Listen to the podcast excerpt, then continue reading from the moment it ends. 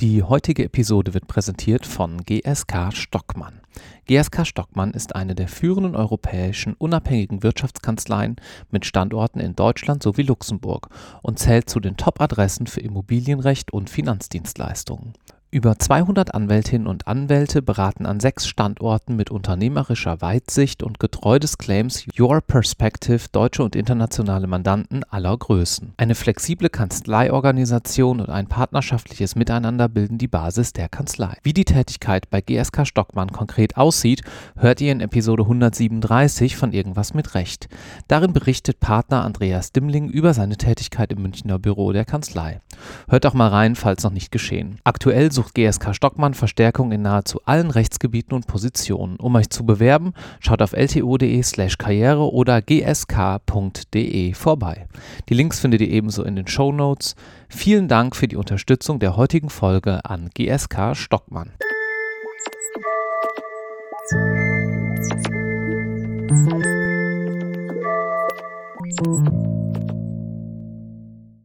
Herzlich willkommen zu einer neuen Episode Irgendwas mit Recht. Mein Name ist noch immer Marc Ohrendorf und heute darf ich in Berlin sitzen bei einem dieser hippen Berliner Startups, nämlich bei Moss. Und ich spreche mit Alex und Lukas. Hallo Alex. Hallo Marc. Hallo Lukas. Hallo Marc. Lukas, du hast mich angeschrieben und hast gesagt, hey, ich bin hier ähm, Referendar oder wissenschaftlicher Mitarbeiter warst du damals? Genau, beides letztlich. Ja. Also seit einem Jahr hier bei Moss und äh, erst wissenschaftlicher Mitarbeiter und jetzt Referendar. Ja, du hast gesagt, Marc, jetzt komm mal hier vorbei, es fehlt ein Startup im Podcast. Habe ich gesagt, ja, das stimmt, das machen wir jetzt und so sitzen wir hier. Äh, fangen wir mal an äh, mit dir, Lukas. Wir haben es gerade schon gehört, äh, Referendar ähm, bzw. Vimi, äh, also Jurist logischerweise, ne? Genau, und zwar bin ich hier seit einem Jahr in Berlin und äh, genau zu dem Zeitpunkt, wo ich hier auch angefangen habe zum Referendariat, also im Mai letzten Jahres, fragte mich ein Freund, sag mal, suchst du noch einen Job? Und ich glaube, ich habe da das Perfekte für dich. Und da saß ich gerade noch in der Vorbereitung für die mündliche Prüfung zu meiner äh, Dissertation und auch gleichzeitig bei als wissenschaftlicher Mitarbeiter noch in einer Kanzlei in München und dann fragte ich, ja, okay, was, was ist denn das? Und dann sagte er, ja, das ist eine wissenschaftliche Mitarbeit in einem aufstrebenden Startup im, im Fintech-Bereich. Und wenn du Lust hast, äh, connecte ich dich mal mit dem Alex. Wie kam der denn darauf, dass das was für dich sein könnte? Also was sozusagen hattest du in der Vergangenheit gemacht, dass der dachte, das ist es für den? Also ich glaube, er wusste zum einen, dass ich äh, referendariatsbegleitend zu 100 Prozent einen Job für einen Tag die Woche suche. Mhm. Das heißt, da war auch allen klar, okay, entweder geht das jetzt in eine Kanzlei, äh, das ist, glaube ich, das Typische für alle, mhm. die ein Examen schon in der Tasche haben. Das ist auch eine, eine tolle Möglichkeit, sich einfach mal den, den Kanzleialltag anzuschauen. Und wir hatten aber privat einfach schon häufig darüber gesprochen, dass man äh, das eigentlich mit so einem Add-on im Unternehmen nochmal toppen müsste.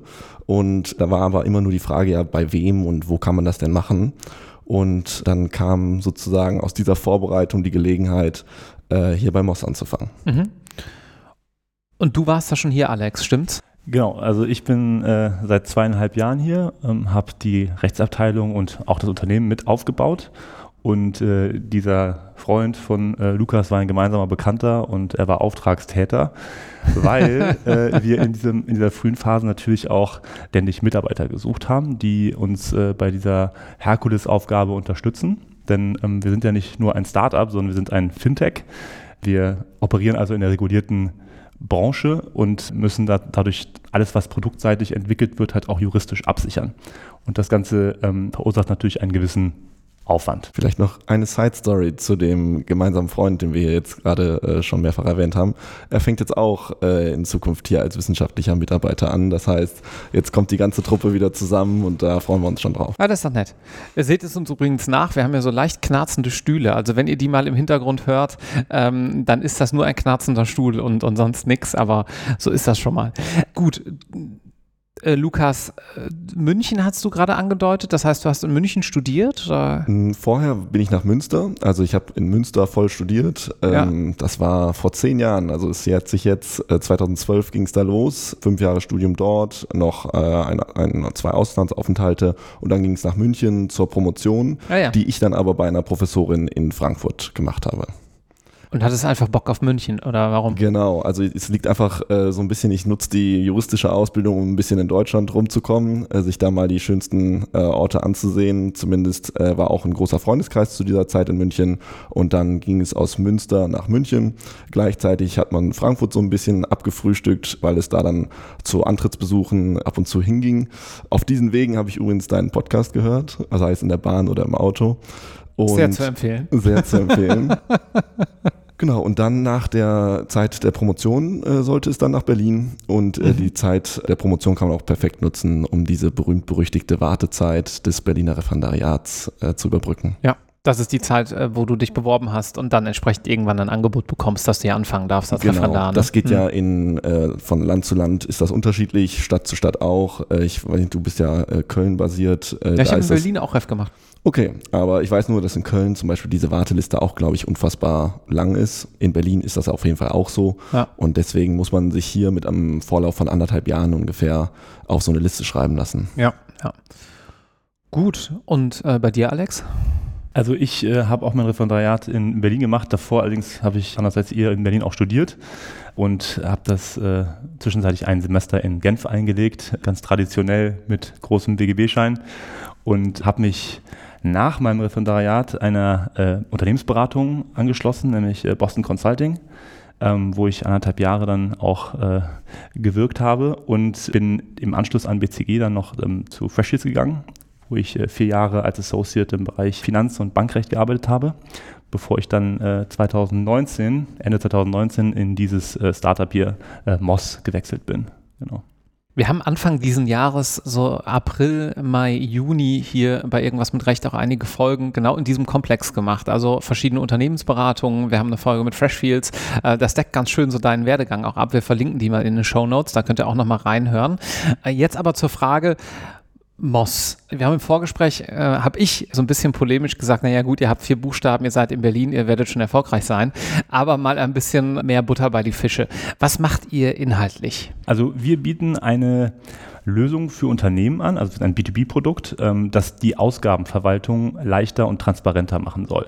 Was heißt das jetzt in der Praxis? Das ist ja sehr wolkig.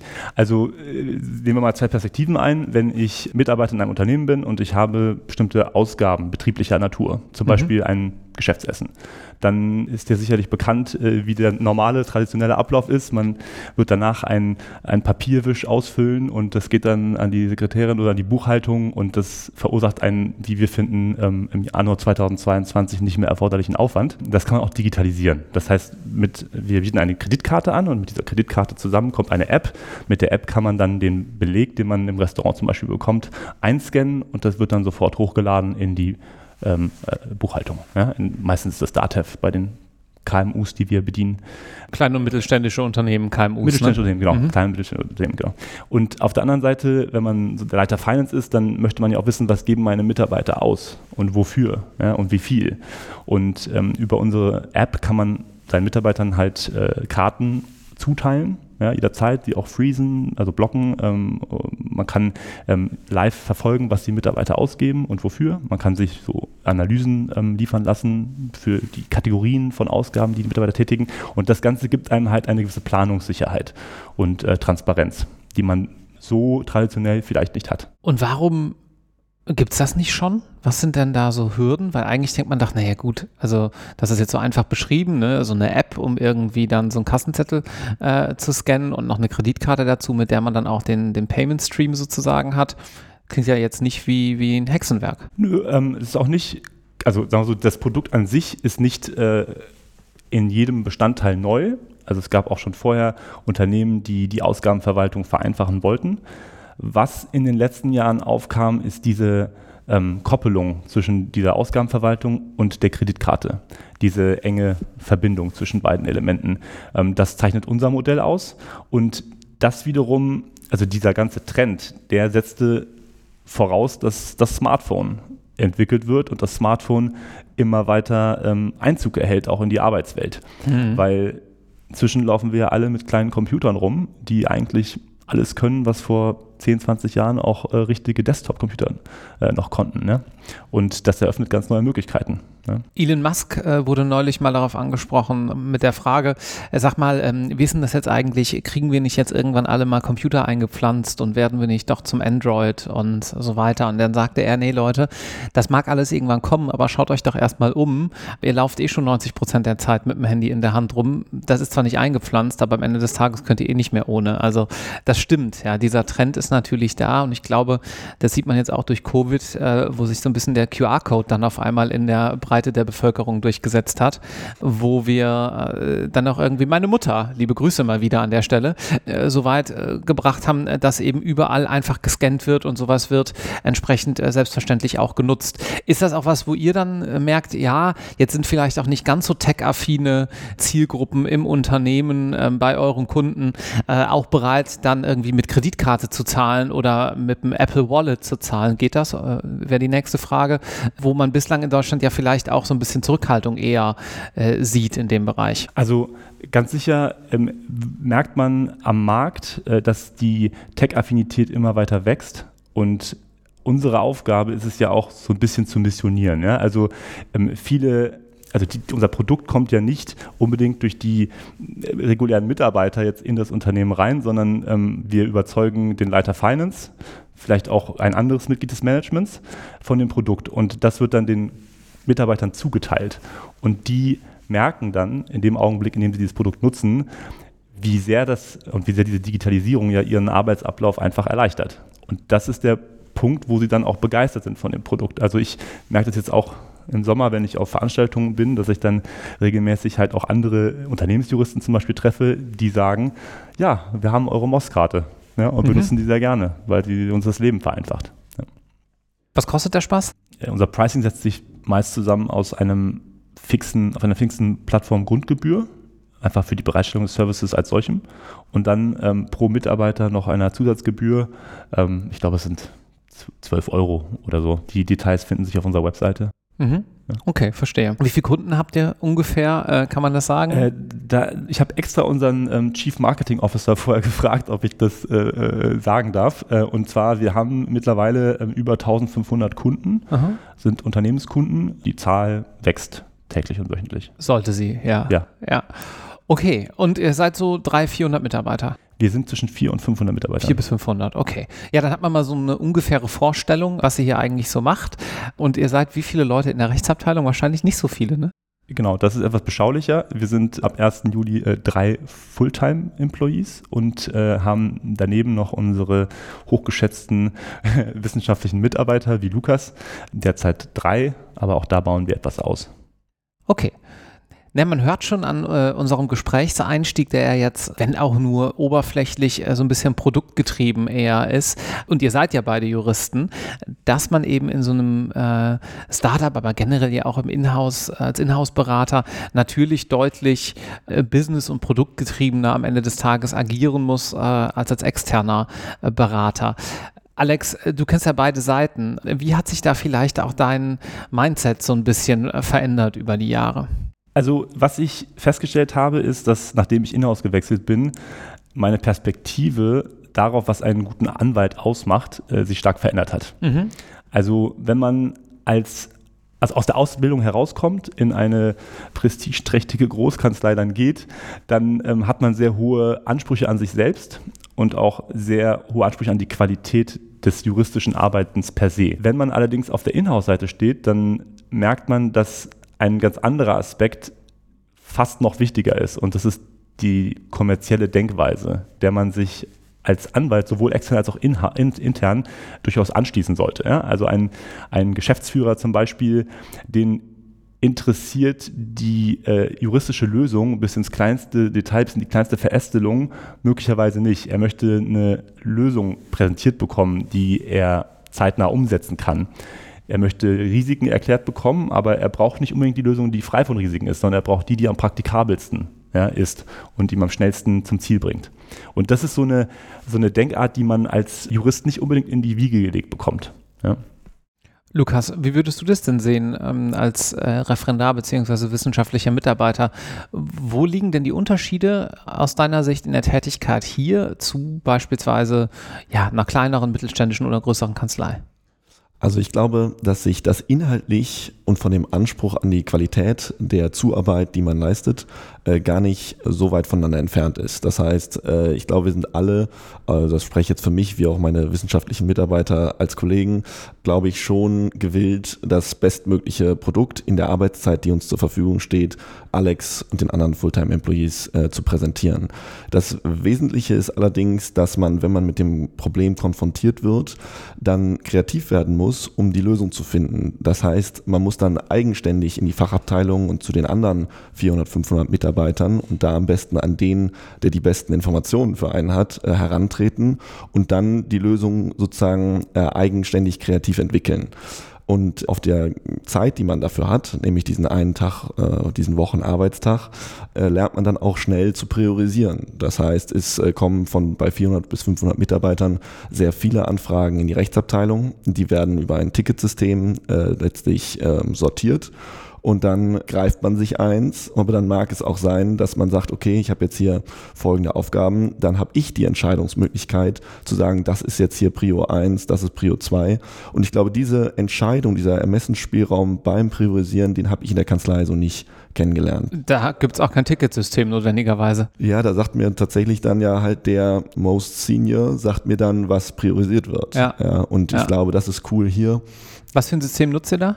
Jira, heißt Jira es. heißt es genau. Ich glaube, das macht Spaß. Ja, das heißt, einmal kann ich selber entscheiden, was ist jetzt hier wichtig. Dann das zweite ist, wie finde ich hier überhaupt äh, die Lösung? Und äh, das ist äh, häufig eine, eine rechtliche Lösung. Das heißt, ich gehe ganz äh, wie gewohnt auf Juris und Beck und, und suche mir da die passenden Stellen raus, die wichtig sind. Äh, Das mag aber auch äh, ganz weit weg von Juris und Beck sein. Und ja, dann ähm, komme ich halt am Ende des Tages mit dem Ergebnis auf Alex zu und äh, freue mich dann auch, dass wenn man vielleicht ein auch ein längerfristiges Projekt betreut, die eigenen Ansätze mit der eigenen Handschrift auch so implementiert werden. Das mag im, in der äh, intern relevant werden. Es kann aber auch vielleicht sogar im Außenverhältnis relevant werden. Ja.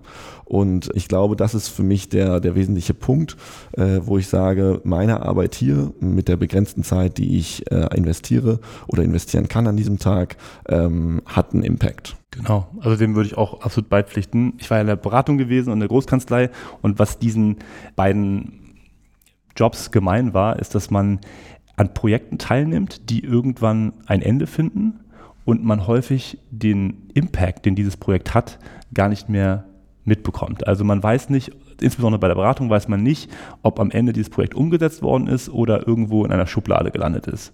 Und das ist natürlich nicht so befriedigend, wie wenn man wie hier äh, täglich die Früchte seiner Arbeit sieht. Ja? Und man kriegt das ja auch, man kriegt ja auch eine gewisse Resonanz. Also man merkt ja auch, dass andere Abteilungen dankbar sind für den Input, dass sie vielleicht weiterarbeiten können, weil man den Input schnell geliefert hat.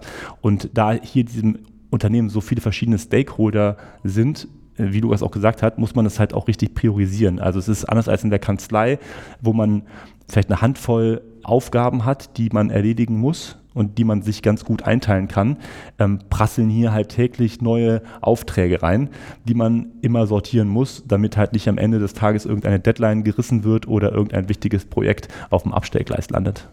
Das ist ganz interessant, wie du das gerade formuliert hast. Also, äh, du hast gesagt, da prasseln Aufträge rein. Wir hatten eben schon äh, Jira angesprochen. Äh, wir nutzen es bei uns auch, äh, beziehungsweise wir haben so ein Trello-Board und das synchronisiert dann damit ähm, und so weiter. Ähm, das ist aber ja schon ziemlich weit weg von der Arbeit, die man als Anwalt hat, wo man sagt, so, ich habe jetzt dieses eine Mandat vielleicht gewonnen und das treibe ich dann jetzt voran und äh, gucke jetzt, habe jetzt irgendwie in sechs Wochen eine Schriftsatzfrist und da muss ich jetzt einen super Schriftsatz entwickeln mit meinem Team in einer hochkomplexen Materie.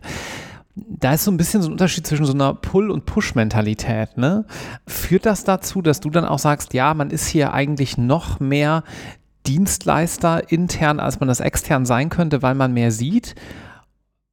Weißt du, wo ich darauf hinaus will? Das hört sich so ein bisschen so an. Ja, Ja. Ähm, das ist eine, eine, eine kluge Beobachtung. Ähm, tatsächlich würde ich, und da würde Lukas mir vielleicht auch zustimmen, also wir würden die Stakeholder hier in diesem Unternehmen auch gewissermaßen als Klienten betrachten. Ne? Also man ist eine, eine Serviceeinheit, man leistet Services und man könnte sogar so weit gehen, dass man in Jira auch anfängt, sich so gewisse Service-Levels, ja, das, ja, das kennst du ja aus dem System, man kann messen, wie lange hat es äh, gedauert, bis sich einer der Aufgabe angenommen hat, wie lange war dann die Zeit bis zur Lösung und so weiter.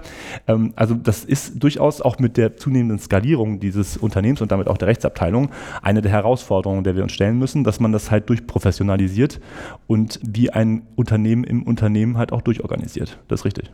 Ja, und ganz spannend, äh, weil äh, manche externen Berater das ja jetzt auch schon als Dienstleistung anbieten, zu sagen, ja, ihr habt jetzt hier euer Dashboard und da könnt ihr drauf gucken, was unsere Dutzenden Juristen gerade machen, wer worauf wie arbeitet und da auch dann viel mehr Transparenz zum äh, Mandanten am Ende des Tages schafft, was es bei euch dann logischerweise eingebaut schon gibt. Ne?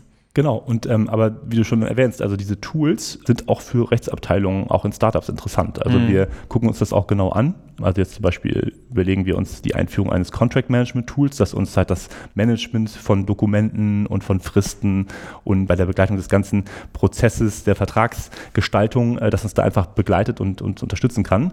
Und gerade weil wir ja ein Startup sind und wir digital denken, versuchen wir natürlich auch in der Rechtsabteilung die Prozesse so effizient wie möglich zu gestalten. Mhm. Gut, kleiner Cut. Mich würde noch interessieren, in welchem Umfeld ihr hier so arbeitet. Also, dass man auch so ein bisschen von der Person losgelöst jetzt äh, einen kleinen Blick darauf bekommt, wie euer Leben hier so aussieht. Denn die Idee ist ja meistens äh, bei diesen IMR-Folgen, dass man sich möglichst genau nachher vorstellen kann, äh, wie ihr hier so wirkt und wie das aber auch für euch als Menschen am Ende des Tages ist. Warum sind aus eurer Sicht eigentlich die meisten Startups oder viele Startups neben München äh, in Berlin?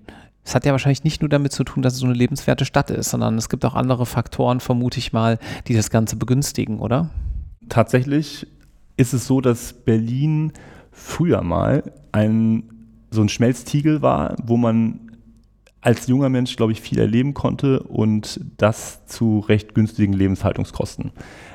Das hat sich nicht zuletzt wegen des Startup-Booms hier in der Stadt ähm, sicherlich gewandelt, aber ich glaube, das war ein Grund, warum damals wahrscheinlich auch die Samba-Brüder, ich glaube, die kann man schon als die Pioniere der deutschen Startup-Industrie betrachten, ähm, warum die damals hier ihre Zelte aufgeschlagen haben und hier angefangen haben, ihre, ihre Startups zu gründen. Die ja nicht aus Berlin kamen, muss man die dazu sagen. Die nicht aus Berlin ne? kamen, gar nicht mhm. aus Köln, aber ähm, so wie du, aber die haben meines Wissens hier angefangen und mhm. äh, dann haben sich immer weitere Startups angeschlossen und das war halt eine Stadt, die auch für Leute außerhalb Deutschlands natürlich gut vermarktbar war. Ne? Also ich glaube, äh, man hätte wahrscheinlich seine liebe Mühe, jemandem jetzt vielleicht oder München oder, oder, oder, oder, oder Köln vielleicht schmackhaft zu machen, wenn man nicht aus Deutschland kommt. Ja? Ja. Berlin war immer eine Weltstadt. Mhm. Ja.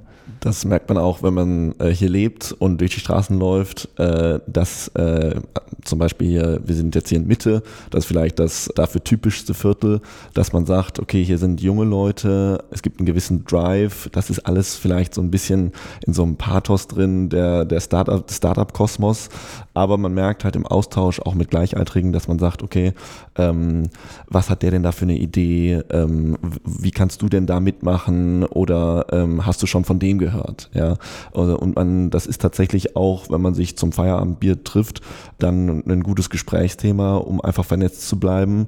Und dann ist man in so einer Community von jungen, interessierten äh, Leuten, die halt Lust haben, in so kleinen Teams, wie die, das Startup halt bietet, ähm, auch erfolgreich zu sein. Was sollte man denn mitbringen, wenn man bei euch, ich nehme an, irgendwie theoretisch, du sagst, ihr wächst relativ stark, BIMI werden möchte oder man eine Referendariatsstation macht, wie sollte man da so ticken? Also wenn ich das sozusagen als, als der Recruiter ähm, sozusagen einmal beschreiben darf, eine Eigenschaft, auf die ich sehr achten würde, neben natürlich den guten fachlichen Qualifikationen, ist äh, die sogenannte Ownership. Ja? Also im Startup sind Leute gut aufgehoben, die gerne die Ärmel hochkrempeln und Dinge machen und tun und umsetzen. Ja? Und das ist das, was hier gefordert ist. Ähm, ich habe ja schon, oder wir haben gerade schon von drei Menschen an diesem Tisch haben übrigens gerade hochgekrempelte Ärmel, ich Richtig. genau. Ja. Ähm, also man, man, muss sich halt auch äh, solchen Aufgaben gerne annehmen und sie eigenständig mit dem äh, Werkzeug, das man hat, äh, diese Aufgaben annehmen. Und das ist eine Aufgabe, die nicht jedermanns Sache ist. Ja? Also nicht jeder, nicht jeder mag das. Man bewegt sich ständig aus seiner Komfortzone heraus und ist konfrontiert mit völlig neuen Sachverhalten, die man jetzt im Studium zum Beispiel sicherlich äh, gar nicht oder nur sehr peripher behandelt hat. Wenn ich das Lukas sagen darf, Lukas ist jetzt seit einem Jahr hier, hat hervorragende Arbeit geleistet und ist, hat sich so zum Datenschutzexperten ähm, entwickelt. Ja? Also wir besprechen da sehr viele Dinge zusammen. Er äh, arbeitet sehr viele Dinge vor, bereitet sie vor und kann das inzwischen so gut, dass er auch erwägt, nächstes Jahr bei uns als Vollzeitkraft äh, einzusteigen. So ist das. Das heißt, äh, was ich noch hinzufügen möchte, ist eigentlich für sämtliche Leute, die interessiert sind, an kleinen Teams halt im One-on-One -on -One, äh, zu lernen und da dann auch die Intensität mitbringen, sich wirklich in Themen einzuarbeiten. Ich glaube, das ist etwas, was wir schon aus dem Studium mitnehmen. Ja, sonst schafft man, glaube ich, diese äh, zwei Examen nicht. Aber wer dann sozusagen da den Spaß hat, der kann hier viele Themen, die vielleicht auch rechtsgebietstechnisch noch gar nicht auf, äh, auf dem Schirm waren, dann erlernen. Also ich hatte im Studium nichts jetzt in dem Themenfeld Datenschutz zu tun. Ja. Äh, dazu kommt, dass ich mit einem Kollegen aus der Informationssicherheit viel zusammenarbeite. Das heißt, man lernt dann auf einmal über ähm, Datenwarehouses. Ja. Das heißt, äh, wie sind überhaupt Datenflüsse organisiert und strukturiert? Ja. Wie kann ich Drittanbieter zum Beispiel ähm, implementieren? Kann ich den nehmen? Gibt es da Sicherheitsrisiken? Und das Ganze äh, hat dann auch noch die, äh, wegen der digitalisierten äh, und der technologiebasierten Plattform äh, einfach so ein IT-Geist, äh, der, glaube ich, äh, ganz wichtig ist, den auch vielleicht in jungen Jahren und in der Ausbildung mitzunehmen. Also man zehrt unfassbar davon. Haben ja. die Juristen aus deiner Sicht, also wir sehen ja gerade einen Legal Tech Hype sondergleichen, vieles davon hat Hand und Fuß, manches vielleicht auch eher nicht. Also ich persönlich habe die Ansicht, dass vielleicht wir nicht ganz so ich glaube, wir sind alle so um die 30, vielleicht ein bisschen älter, ne? So jetzt hier gerade, dass wir als Generation gar nicht ganz so digital affin sind, wie uns manchmal nachgesagt wird. Also ich sehe auch viele, die dann vielleicht sagen, oh, ich benutze mein iPhone, aber ich gucke da nicht hinter und ich, ich, beschäftige mich da auch gar nicht so gerne unbedingt mit. Was wäre da deine Sichtweise? Also meine Sichtweise ist, dass wir hier im Unternehmen die Leute haben, die sich damit auskennen und dass es unfassbar spannend ist, sich mit denen auf einen Call zu setzen und sich einfach mal äh, alles von A bis Z erklären zu lassen. Also man kann da unfassbar viel lernen. Mhm. Ja. Und deswegen, also ich glaube, allein aus der Anwendung des iPhones wird man nicht zum IT-Experten, aber auch, ja. ähm, man kann zumindest versuchen, im Gespräch mit denen, äh, die hier Engineers sind, alles zumindest verstehen zu wollen. Ja, hat am Ende, glaube ich, auch ein bisschen damit zu tun, dass man auch äh, sieht und respektiert, dass es da ja auch Menschen gibt, die ähm, auch eben vier, fünf, sechs Jahre da entsprechend was studiert haben und sich da ziemlich tief mit auskennen. Äh, aber das ist vielleicht ein Thema für eine andere Podcast-Folge. Ähm, gut. Famous Last Words von euch?